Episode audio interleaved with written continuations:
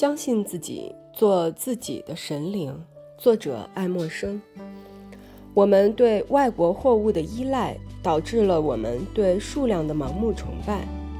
政党召开的越来越多的会议，集会规模越来越大，每宣布一件事就喧声震天。从艾萨克斯来的代表团，从新罕布什尔来的民主党人，缅因州的辉格党员。千万双眼睛在注视，千万只臂膀在挥动。面对这种场景，年轻的爱国志士便感到比以往更加坚强。改革家们也如出一辙，又是召集会议，又是投票选举，还做出大量的决定。别这样，朋友们，只有反其道而行之，上帝才肯垂顾。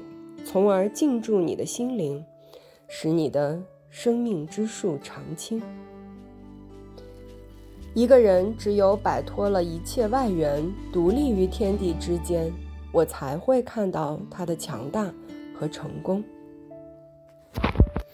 他的旗帜下每增加一名新兵，他就变得虚弱一些。也许有人会问：难道一个人还不如一座城？问得好。不过，我还是用我的回答否定你的问题。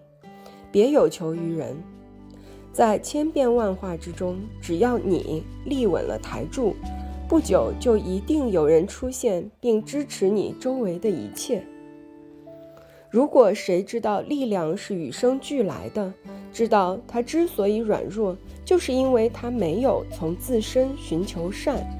有了这种领悟，他就会毫不迟疑地依赖自己的思想，立即纠正自己，挺身而立，驾驭自己的躯体，创造奇迹。